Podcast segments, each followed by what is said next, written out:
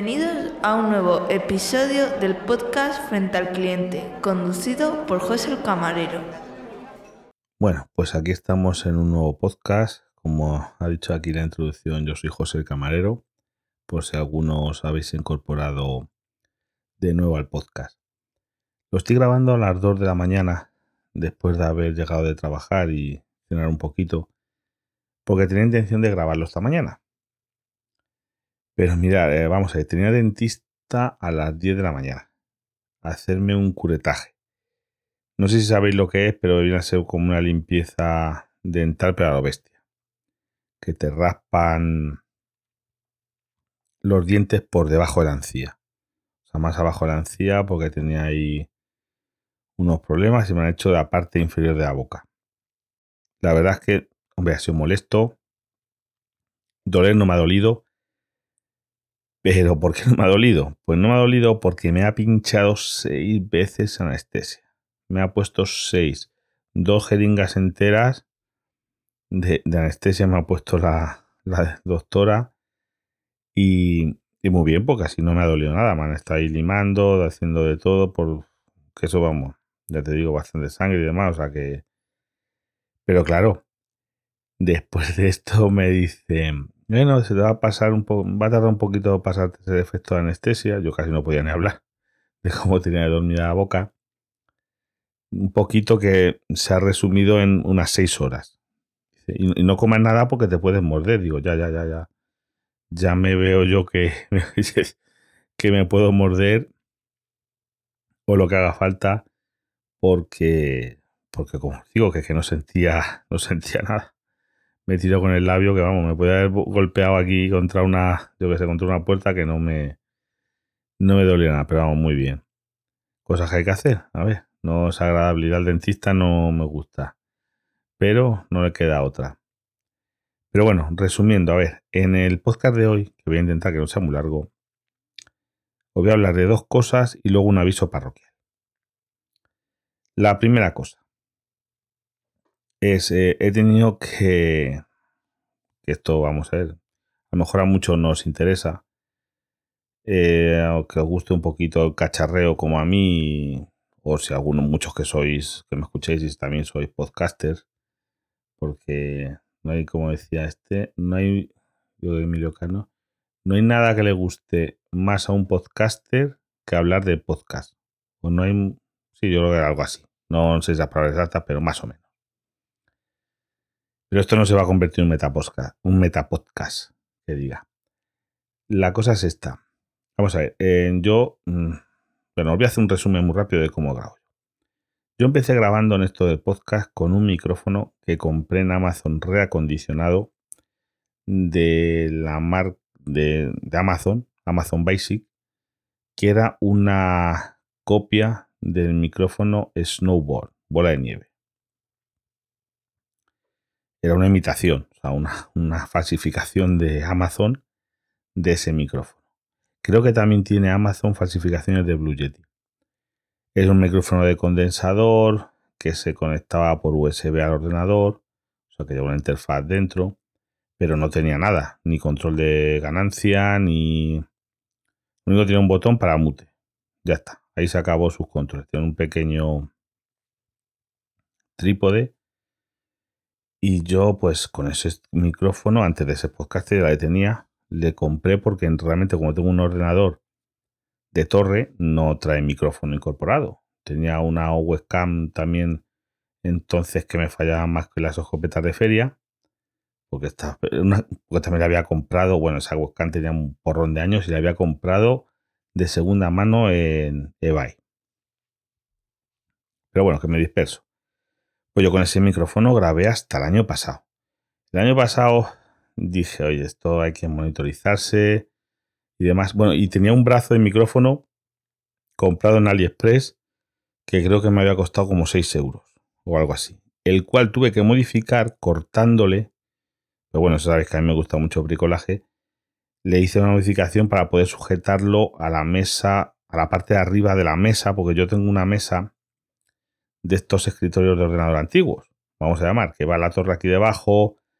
Lo único bueno de esta mesa es que cuando no la uso como ordenador, el teclado va en una bandeja que se mete debajo. Y cuando no, pues tiene unos raíles y se saca el teclado. Y el ratón. Entonces ocupan la habitación que es muy pequeñita, donde tengo el, el setup, vamos a llamarlo así, pues no ocupa tanto, porque aquí esta habitación está también para planchar, es para muchas cosas. Y es una habitación que, yo qué sé, tendrá 8 metros, no, lo miré el otro día, 8 o 9 metros cuadrados, no tiene más. Para que os hagáis una idea. Bueno, la cosa es que yo me compré el año pasado eh, un micrófono del gato, el Wave 3, que era también de condensador. Aunque sé que yo esto, que. Mm, pero vamos a ver, con el de Amazon yo grababa muy bien. Tenía en el ordenador, le daba la ganancia muy poquita. Yo grababa y bien. El del gato es que una barbaridad. El gato tenía. El software era buenísimo. Me lo compré porque yo se lo vi a, a Tolo, el camionero geek. Y que le tenía. Y muy bien, o sea, el micrófono genial, pero el problema que tiene es que sin micrófono, como le des un poquito de ganancia, puedo escuchar a, yo que sé, las hormigas en los hormigueros, eh, yo que sé, de fiesta. Puedo escuchar a los vecinos de tres casas más para allá. Una maravilla. Como micrófono espía no tiene precio, ¿eh? Pero no era el caso. Que me interesara. Entonces lo devolví y me compré el Sure MV7, que es un micrófono eh, que tiene el, este del gato que os he dicho, el Wave 3, es solo salida mm, USB al ordenador. Y también, pero eso sí, lo bueno que tiene el Wave 3 es que te puede monitorizar y trae un software muy bueno, que es una buena base de mezclas, pero por software. Vale. Luego me compro el Sure MV7. Ese micrófono muy bueno, la sigo teniendo. Eh, tiene salida XLR, XLR, que es la gorda, la de para mesas de mezclas o interfaces, y también USB y también te pueden monitorizar, controlar ahí ganancias y demás. Un micrófono estupendo y con muy buen sonido. Sure ahí tampoco era barato, pero Sure ahí se, nota la calidad. Las cosas buenas al final se notan. Pues con ese micrófono estuve grabando hasta principios de este año, en el que salió por accidente porque lo que no podía era grabar llamadas en condiciones. Claro, ahí echaba de menos una mesa de mezcla que te permite hacer más cosas. Entonces, por accidente, a través de, de Amazon, encontré lo que estoy usando ahora mismo, que es la interfaz de Focusrite Vocaster 2 Kit, que es lo que me compré. en una oferta buenísima. Eh, Droni, que me estás escuchando, esto es un inciso. Eh, ya va a bajar de precios, que siempre está diciendo por ahí que la verdad es que él no pudo coger la oferta que yo cogí, que era buenísima. Es una oferta casi al 50% un producto que lo compré al 50% del valor que tiene normalmente. Bueno, pues yo compré esta interfaz, que es una interfaz para dos micrófonos XLR, que uso a veces cuando he grabado después de tenerla con Sara, grabamos muy cómodamente porque yo uso el micrófono que venía con esta interfaz, que es un micrófono de Focusrite, el Vocaster M M14 o de DV14 o algo así. El 14. si buscáis esto, es un micrófono XLR de dinámico, vamos, no es de condensador, es dinámico. Y la verdad es que yo creo que me da un buen sonido. No, es que tampoco voy a mejorar más. La interfaz esta es em, estupenda. Eh, tiene un software buenísimo que es una mesa de mezclas que te permite hacer virguerías, incluso usándolo con Windows. Eh, aparte tiene Bluetooth, que puedes conectar el teléfono para llamadas, que lo he probado y funciona perfecto. Lo puedes conectar por cable. Tiene una salida para cámaras de, mm, buenas, una Canon, por ejemplo. Tú imagínate que tú, yo fuera un, un streamer de estos y ahí desde la interfaz puedes sacar un cable específico para conectarla a la cámara y que la interfaz te haga todo el, procesado de la señal de, audio, ecualizarlo y demás, y pasárselo a, a la cámara. Bueno, pues con esto estuve grabando, pero eh, cuando empecé a grabar con gente, mm, la primera vez que yo me pasó con Drone, grababa con Droni un episodio y yo uso para grabar normalmente eh, que es un, vamos a ver, un Skype, para que os hagáis, o un Zoom, pero específico para, para podcast y que te graba el audio en pistas separadas y demás. Y yo con Zencast no había tenido nunca ningún problema hasta, el, claro, el momento de que cuando grabé con Droni me doy cuenta de que, de que voy con delay. O sea, yo hablo, mm, mi sonido va con retrasado. Mi sonido o esto, claro, él me escucha también retrasado. Yo creo que le echaba la culpa a Zencast, estuve haciendo pruebas con, con Skype y demás, pero yo, yo iba con retraso ahí, eso no, eso no molaba. Luego me invitó, me hizo una entrevista, que ya lo conté eso, Jordi Jasser. Y ahí me pasa lo mismo, iba casi con tres segundos. Ya dije después de terminar la entrevista, oye, lo siento. dice, no, creí que estabas pensando, que te pensaba en la respuesta. Digo, ¿qué va? El problema es que voy con un este y claro, después de investigar y preguntar a varias gente, a varios amigos, el problema era el ordenador. Mi ordenador me lo monté yo, este ordenador que estaba usando antes, en el 2000, a principios del 2019. Eh, con unos componentes bastante básicos. Era una tarjeta, una Axus, eh, con un, dos vallas para RAM, con un procesador, un Ryzen 3 de A3200 o algo así, creo que era. Eh, tenía un SSD que ya había heredado de otro PC anterior em, como para tener el sistema operativo y luego tiene un par de discos duros em, mecánicos de un tera y dos teras para archivos tenía 16 eh, 16 GB de RAM una igual tenía una tarjeta de vídeo eh, una RX 570 de 4 GB. La cuestión que él tiene un cuello de botella ahí en el procesador. El procesador no podía con la interfaz. Esta interfaz, la, la Focusrite necesita chicha. Necesita un ordenador que responda, porque claro, está procesando un montón de señales, eh, porque te da realmente 16 canales de audio. Y claro, eso el ordenador quiere, si no quieres tener un delay grandísimo, te pide, te pide chicha. A que jugué mucho con el buffer y demás, pero no, no había manera. Entonces, pues me lié la manta a la cabeza. Le pedí a Fran de Friquismo Puro, que fue el que también me aconsesoró para la, la compra de los componentes del anterior PC y vamos, quería actualizar este.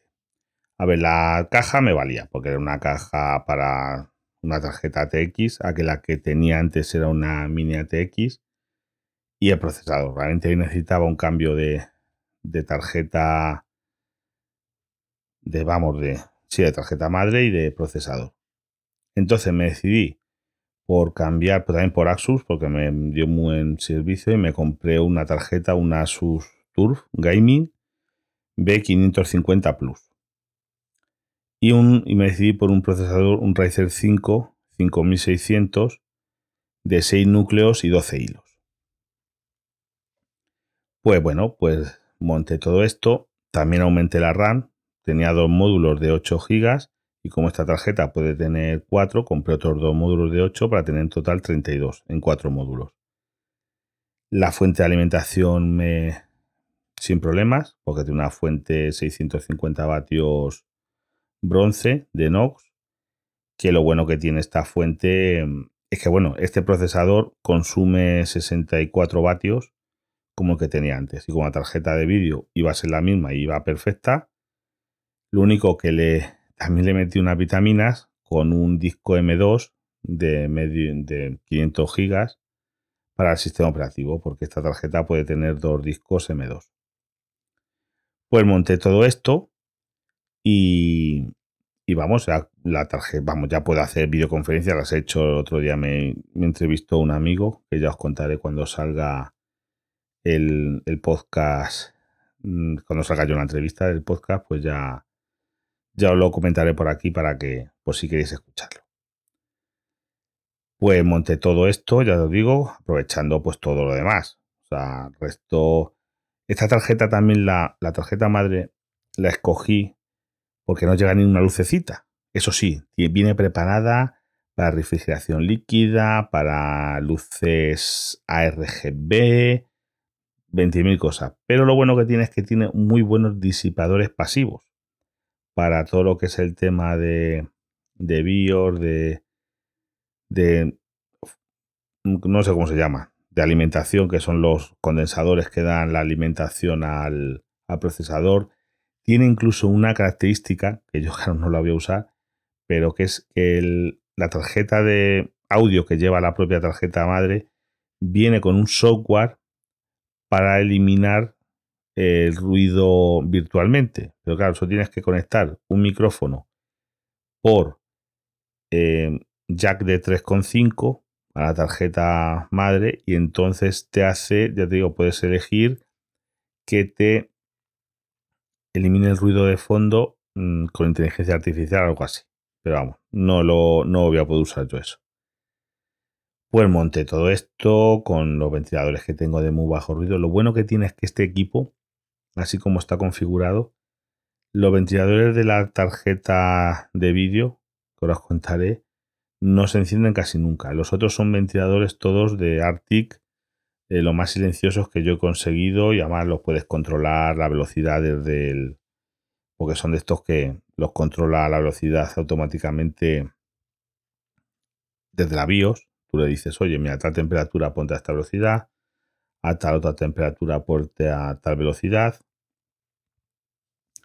Y todo esto sin ninguna lucecita, ¿eh? Es una, mi caja en negra mate, no tiene nada de espejo ni nada por estilo. Es de Nox, una caja más, más baratita que compré hace todos estos años. Y oye, ni una sola luz. Eh, solamente tiene, sí, bueno, tiene un LED de, encendido, como que está ordenado encendido, y otro del que está funcionando el disco duro. Ya está. No le tengo puesto ningún RGB ni nada, no tiene carcasas, de paneles transparentes. Es que a mí eso no me hace falta. Esto no es, ya os digo, que incluso seguramente podría jugar con esta configuración, seguramente algunos juegos, pero es que yo no tengo ningún juego en el PC. Así de claro lo digo. Bueno, pues con esto ya puedo. Pero claro, ya claro, tenías este equipo y dices, oye, pues es que la pantalla, la pantalla tiene ya un montón, ya pantalla la tenía desde el ordenador anterior, o sea, puede ser que el monitor tuviese como 5 años. Era una HP de 27 pulgadas, Full HD. Y dije, hombre, es que esto ya se merece una pantalla mejor. Y digo, ¿y qué me cabe aquí en la mesa? Una pantalla panorámica de 34 pulgadas. Si es que ya de perdidos al río. Eso sí, os digo, todo estoy sumando dinero. Me he gastado los reyes, los cumpleaños, el día del padre y demás de, no sé, dos o tres años por lo menos. Pero bueno, esto es por un hobby. Esto es... No tengo tampoco muchos vicios. En algo me tendré, tendré que tener algunos, si no, hacer un poquito de sal y pimienta a la vida. Bueno, pues me decidí. Pues una pantalla, una MSI de 34 pulgadas. Esto es como 2K, vamos a llamarlo así. Porque son 1440 por 3000 440, creo que es una cosa así. Son como dos monitores. Vamos a ver, de 19 pulgadas, uno pegado al otro. Te permite perfectamente tener en mitad del monitor un navegador, en la otra mitad puedes tener zoom, por ejemplo, que el otro día estuve, ya te digo, usando esa configuración y se ve perfectamente. La verdad es que yo con esta pantalla me va a durar, no siendo que pase algo raro. Es súper cómoda, en el tema de que la puedes girar, inclinar, subir, bajar. Eso sí, tuve que hacer una pieza, un adaptador para la mesa, para poder ponerla como yo quería exactamente con la impresora 3D, como un calcito. Le he hecho para que se quede a mi gusto. Y eso. Pero claro, me pongo la pantalla y tengo un problema. Ahora no me vale el, el brazo del micrófono. Pues ya digo, bueno, pues ya la tarjeta de crédito aquí que, que eche humo. Un brazo nuevo. Necesito un brazo nuevo y digo, el dinero del pobre al final va dos veces a la tienda. También estoy hablando con todo y demás. ¿Qué brazo estuve mirando dos comparativas y uno de? El brazo del gato. Porque tenía ese o el del Rode. El de, el de Rode yo creo que era un pelín más barato. Pero el del gato lo, lo estuve viendo, lo estuve en una estación, como ponerlo en la mesa. Oye, se nota la calidad. No vas a sonar mejor por tener un mejor brazo. El micrófono, si lo tienes en un brazo de un euro, como mientras no se te caiga y pegue porrazos, lo vas a escuchar igual. Me vais a escuchar vosotros igual por el brazo, pero oye, da una comodidad de ponerlo como quieras, arriba, abajo, no sé qué, y se nota. Se nota que es calidad, que tú das un golpe a la mesa y oyes el golpe, pero no transmite nada. Es un, un brazo buenísimo. Que la calidad se nota. El cable queda dentro del brazo porque tiene unas como tapas de goma en el que tú metes. Y es un. Mira, yo uso, estoy usando un cable balanceado de. ¿Cómo se llama? Roland. De Roland para el micrófono que es gordo, ¿eh? Es un cable esto más gordo que un cigarro. Un cigarrillo es casi más fino que este cable. O sea, que para que os hagáis una idea. Y ya sí que no me quiero comprar nada más. Ya sí que no, porque han salido cosas en el mercado que si no tuviera esta tarjeta me hacían tilín. Es que de verdad, esto es una Esto si te quieres gastar dinero, esto es un no parar. Porque ha salido Rodecaster, ha sacado la Rodecaster 2 Mini Pro o algo así, que en vez de tener cuatro entradas tiene dos. Que sería lo más parecido a esta interfaz que tengo yo ahora mismo. Pero que realmente no hace. Bueno, lo único que tiene los efectos de sonido, esos los pads de que te hace cositas. Pero bueno, es que a mí eso no me hace falta. Yo ahora mismo con la interfaz que tengo, el micrófono, el brazo, el ordenador y el monitor, funciona ya todo perfecto, no tengo ningún delay. Puedo grabar en multipistas, he probado a grabar 7, 8 pistas a la vez en super calidad, al mismo tiempo hacer una videollamada, no sé qué, y aguanta con todo sin problema ninguno. Así que de momento, encantado de la vida, que me dure mucho y demás. Bueno, pues ahora ya está la primera parte terminada, que si no me enrollo ya, vamos, fíjate si me enrollo. Ahora os voy a poner yo en el anterior podcast, esto va a ser cortito, os puse, eh, os pregunté a los oyentes eh, sobre por qué, en el caso este de, ¿sabéis qué pasó en el restaurante de Madrid? Han muerto ya tres personas. Una persona que estaba en el hospital, por desgracia quemada, ha fallecido. O sea que ya son tres víctimas y seguían a, a la semana pasada por ahí. Seguía habiendo yo creo que cuatro personas todavía ingresadas. Tela, telita, tela yo os preguntaba de por qué no, no luego salen las sentencias. Porque a mí me gustaría, creo que lo decía, me gustaría saber quién al final resulta ser responsable, si es que resulta ser alguien responsable de estas muertes. Por una imprudencia grave, porque yo lo veo que eso era la crónica de una muerte anunciada. Era la crónica de una muerte que ya estaba anunciada. Porque eso podía pasar. Porque entre la decoración que había, más luego espectáculos con fuego, es que eso era como si tú te bañas de gasolina y juegas con fuego. Pues que te puedes quemar muy fácilmente, muy facilitamente, con muy poquito que salte te quemas. Pues aquí más o menos pasaba lo mismo. Y me mandó un interesante audio el amigo Pasancor, que es periodista, y os lo voy a poner porque creo que contesta bastante bien a mi pregunta. Hola José, buenos días. Mira, acabo de escuchar el podcast de Camino al Trabajo, ¿vale? Muy guay las, las preguntas, las dudas de la gente y, bueno, luego tus respuestas. Eh, es para responder a la pregunta que has hecho en el podcast. Bueno, te lo digo aquí de manera informal, ¿vale? Eh, es que no sé si la pregunta que has hecho luego la vas a poner en audio. Yo creo que tampoco haría falta, no lo sé. No sé luego lo que, lo que harás con esa pregunta que, que tú te haces al final. Eh, sobre lo que ocurrió en el restaurante este del incendio. Bueno, yo eh, te respondo por dos motivos fundamentales. porque en ambos me siento eh, aludido. En primer lugar por el incendio, porque mi padre eh, ha sido bombero, bueno, sigue siendo bombero, que ya está jubilado, los bomberos son bomberos hasta el final de su vida. por lo menos mi padre, las apreciaciones y todo eso. Y lo segundo, por eh, que soy periodista. Entonces, más o menos te puedo dar respuesta a lo que tú comentas. Eh, lo de que mi padre es bombero dirá, bueno, ¿para qué, a qué cuento viene esto? Te lo comento porque eh, mi padre, claro, la gente que ha vivido fuegos sabe lo que puede provocar un fuego, lo ha vivido en sus propias carnes, pues habla con conocimiento de causa. Te lo digo porque ahora ya menos, pero cuando yo era más pequeñito, íbamos a bares, a locales, mi padre siempre se juntaba, se, se fijaba en todo esto en las salidas de emergencia, en mira cómo está este bar, madre mía que es todo de madera, aquí como se lía un fuego, madre mía se va a liar la de Dios. Claro, cosas que tú no le das importancia. Ah, ¿Cómo se va a pegar fuego esto, hombre? ¿Cómo tal? Madre mía, cuántas plantas tienes aquí, mira cuántas enredaderas tienen aquí en la fachada, en no sé qué tal, tal, esto como eh, tienen una cerilla, como tienen una colilla, como no sé qué tal, tal, aquí se va a liar un fuego. Así, eh, claro, mi padre viene de ver cosas muy, muy feas. Entonces, evidentemente, pues eh, sabe lo que hay y lo que puede llegar a provocar un fuego. Él ya se lo imagina, se ve esa imagen. Eh, siempre tenía la manía de cuando nos íbamos por ahí de fiesta y tal, en los pafetos y tal, tener cuidado a ver dónde os metéis, tener siempre presente dónde está la salida, o bien de emergencias o la salida principal, no, la, no perdéis nunca la referencia. En fin, cosas de esas que, sobre todo cuando eres adolescente, eres un chiquillo, pues no le das importancia. Venga, sí, que papá, que no pasa nada, venga, va. Eh, pero claro, luego con el paso del tiempo y cuando ocurren catástrofes, pues te das cuenta, evidentemente, de la importancia que, tienen ese tipo de, consejos, claro.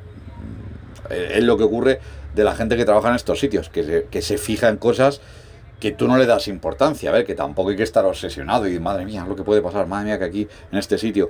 Pero claro, mi padre, pues dedicándose a lo que se dedica, eh, es que así, es que tal. me acuerdo en sitios de, madre mía, aquí no sé qué en estos bares que echan serrín en el suelo para qué tal, esto es, vamos, esto es pólvora, esto es...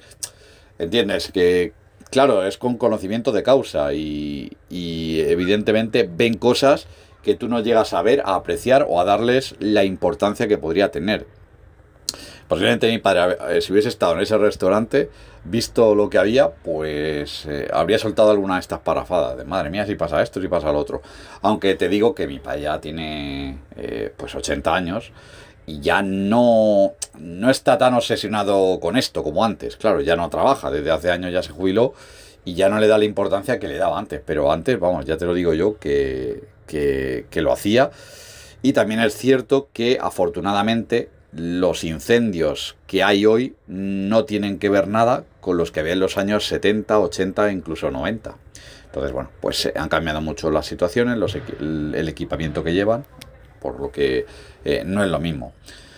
Em, en cuanto a lo que dices de por qué no se da información luego de la sentencia. Bueno, a ver, la explicación es que ten en cuenta que esas sentencias de esto que ha pasado en el restaurante, posiblemente la sentencia salga dentro de un año y medio, dos años, por no decir más. Fíjate el parón que ha habido ahora en la justicia. A lo mejor nos remontamos a dentro de tres años. Eh, es una noticia ya perdida en el tiempo. Sí que es cierto que con anterioridad este tipo de noticias se les hacía un seguimiento. Noticias en seguimiento. Había una sección en periódicos y en emisoras de radio, ¿vale? En los cuales esas noticias se les seguía la pista, ¿vale? Por órdenes de tu director o de tu redactor jefe, pues se te decía, mira, sigue esta noticia, a ver qué ocurre, y aunque pasase tiempo, como no sea una noticia de gran repercusión, pues otros medios no le daban importancia. Hay algunos que sí se lo dan, sobre todo, ojo, medios pequeñitos y medios locales. Posiblemente esa sentencia, cuando salga en Madrid, bueno, al, haberse un restaurante en Madrid incluso tenga repercusión a nivel nacional, eh, pero en los medios eh, eh, provinciales, en los medios de Madrid, locales, sí que salga, ¿vale? La sentencia. A nivel nacional, pues no lo sé. Ese es un motivo, pasa mucho tiempo. Y luego también, aparte y complementando con esto de que pasa mucho tiempo, eh, ten en cuenta que cada día la información va mucho más rápida. Es decir, lo que hoy es noticia, mañana pasa a un segundo plano y nadie le da importancia. Eh, lo mismo que ocurre en muchas ocasiones con la música y el cine y las series, que lo que hoy está de moda, mañana deja de estarlo. Tú escuchabas una canción de los 80 y la escuchabas toda la década, o una de los 90. Seguía sonando en la radio o en los pafetos eh, durante años y años. Ahora ya a otra cosa mariposa, y al verano siguiente oyes canciones del verano que nada tienen que ver con las del verano anterior. Pues con la información pasa lo, pasa lo mismo. Eh, el mundo está globalizado, hay muchísima información y lo que ayer fue noticia hoy deja de serlo y pasa a un segundo o un tercer, a un tercer plano. Pues estamos hablando de un día para otro las noticias cómo, cómo varían y cómo eh, corren a una gran velocidad, pues imagínate algo que ha pasado ya un año y medio, dos años o dos años y medio. Esto también lleva un importante trabajo de documentación porque si vuelves a sacar esa noticia dos años después, tienes que refrescarle la memoria a la gente y ponerlo en antecedentes de esto que ocurrió tal día y que pasó esto, murieron dos personas, diez heridos, no sé cuánto, tal, tal. Claro, tienes que dar una pequeña entradilla a lo que ocurrió, un pequeño resumen, una síntesis de lo que ocurrió hace dos años para que la gente busque en su memoria, hostia, ¿verdad? El restaurante es en Madrid, ¿qué tal? Entonces, eh, requiere medios, eh, medios me refiero humanos, una persona que eh, tenga que hacer todo eso más la nueva actualización de la noticia. Y al mismo tiempo teniendo en cuenta que está habiendo un montón de noticias eh, más eh, que pasan a gran velocidad y hay que dar eh, pues cabida en el medio que tengas. Si es eh, una radio, pues tienes unos 10 minutos para dar un montón de noticias o 5 minutos o lo que tengas. Si es un periódico, tienes dos páginas para darle esa importancia a la noticia. Eh, si es un telediario, pues ya ves cómo anda la televisión de tiempo. Entonces, estas noticias, si hay un seguimiento, suele ser en medios locales, ¿vale? Si esto pasa en un pueblecito de Granada, pues posiblemente dentro de dos años sí que los de ese pueblecito de Granada o la provincia de Granada se entere de lo que ocurrió. Pero a nivel nacional, pues eh, como no es una gran noticia de un importante impacto, que murió muchísima gente, eh, pues como ha pasado con esto del tren, por ejemplo. Eh, el tren en Galicia, el, el, eh, que hubo tantos muertos. Pues ahora ha salido el juicio ya, pues fíjate, han pasado 6 o 7 años. Y sí que ha tenido una importante repercusión mediática por el número de fallecidos que hubo, claro. Eh, fue un accidente muy grave. Si no, pues esas noticias pasan con más pena que gloria. Pues nada, José, no te entretengo más, que te he metido un buen rollete, más o menos intentándote dar las explicaciones pertinentes bajo el punto de vista de un humilde periodista. Venga, mira, me ha salido un pareado. Venga, buen día, José, un saludo. Bueno, pues ya habéis podido escuchar la contestación y explicación del amigo Pasancor. Tiene toda la razón. Bien visto desde ese punto de vista. Pero a mí me gustaría, espero estar atentos y cuando salga esto ya os lo comentaré si me llego a enterar porque me gustaría saber realmente quién, a ver a quién le ponen la responsabilidad. Yo de luego se la he hecho mucho a los dueños del local o franquicia o cadena que tenían esa decoración y la mezclaban con fuego, porque es que yo, incluso la decoración esa de por sí es peligrosa. Toda esa cantidad de material fácilmente inflamable, porque oye, tú tienes un, vamos a poner, un, como dice, un bar de madera que recubierta las paredes de madera, tipo yo que sé, un puff eh, inglés antiguo de estos con sillones y demás. Hombre, la madera arde, pero tarda unos minutos. No es gasolina, pero es que en cambio esa decoración de plástico, realmente ese plástico en contacto con el fuego, eso es gasolina. Poca diferencia hay porque se viene del petróleo ese plástico y una vez que coge, empieza a arder, eso gasolina y aparte seguro que con unos humos tóxicos que te da algo. Y eso arden, vamos, como la, como la gasolina. Prende y eso ya no hay quien la apague. Bueno, pues, pues hasta aquí el podcast, excepto la, el, el aviso parroquial, vamos a llamarlo así. El aviso parroquial es que un, un oyente, un oyente amablemente me ha, me ha hecho la pregunta de qué pasaba o qué sabíamos con respecto a eh, la compra colectiva de electricidad de la OCU. El oyente ha sido Raúl. Mira, pues Raúl, te cuento. Te lo he dicho ya también en el, en el grupo de Telegram. Tenemos un grupo de Telegram que si no, bueno, en nota del programa tenéis el enlace que si no estáis suscritos, no sé, eh, no es un, es un, es un canal, un canal de Telegram en el que cada podcast que publico vosotros podéis comentar, hacerme preguntas o a lo mejor ahí os doy enlaces o más información o por ahí. Pero la cosa pues está. La compra colectiva de Roku eh, se cerró para poder apuntarse el finales del mes pasado, el 24 yo creo o 28 de abril. Ahora estamos en el periodo de subasta, o sea que la OCU ha dicho, oye, mira, tengo 80, yo creo que al final fueron 80 y pico mil clientes. Tengo 80 mil potenciales clientes y está diciéndole a las eh, compañías eléctricas, oye, mira, tengo estos clientes, ¿qué precio les ofreces? Y a finales de mayo es cuando va a salir el precio que yo, no os preocupéis, que yo estaré atento, que yo os voy a decir y qué tal. También os digo que ahora mismo sigue siendo, el otro día lo hablaba por Twitter, la tarifa Conecta de Endesa ha bajado, ahora está en vez de a 14,5 a 13,9 o 95, menos de 14 céntimos el kilovatio todo el día. Eh, sigue siendo muy interesante.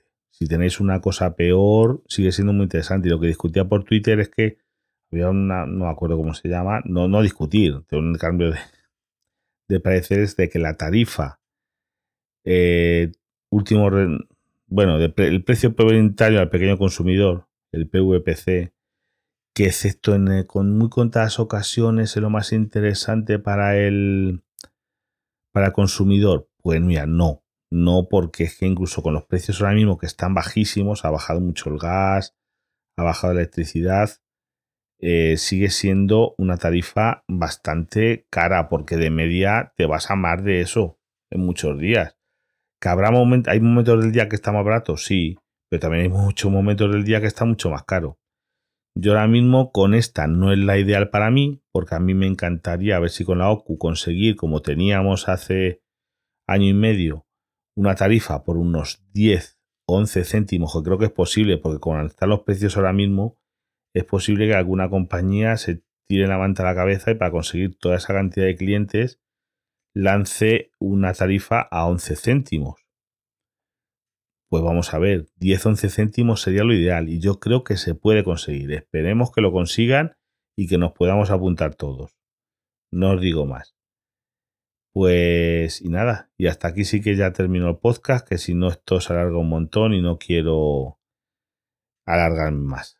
¿Vale? Muchas gracias y ya sabéis, eh, no hay cosa que más me guste que me deis algún, me mandéis algún comentario, sobre todo a través de Telegram es lo más rápido, pero bueno, si escribís en Evox, en Apple o por ahí, lo único, si hacéis algún comentario en Spotify no os puedo contestar. Lo único que Spotify lo que hace es, me dice que hay un comentario, yo le tengo que dar el ok para que lo podáis ver todos ¿sabes? Para hacerlo público, pero no puedo contestarle. Que me parece un. Me gustaría poder contestarle con un gracias o estoy de acuerdo, no estoy de acuerdo, con un X, pero vamos, no se puede, pues no pasa nada, ¿qué le vamos a hacer? Y ya sí que me despido hasta la próxima semana.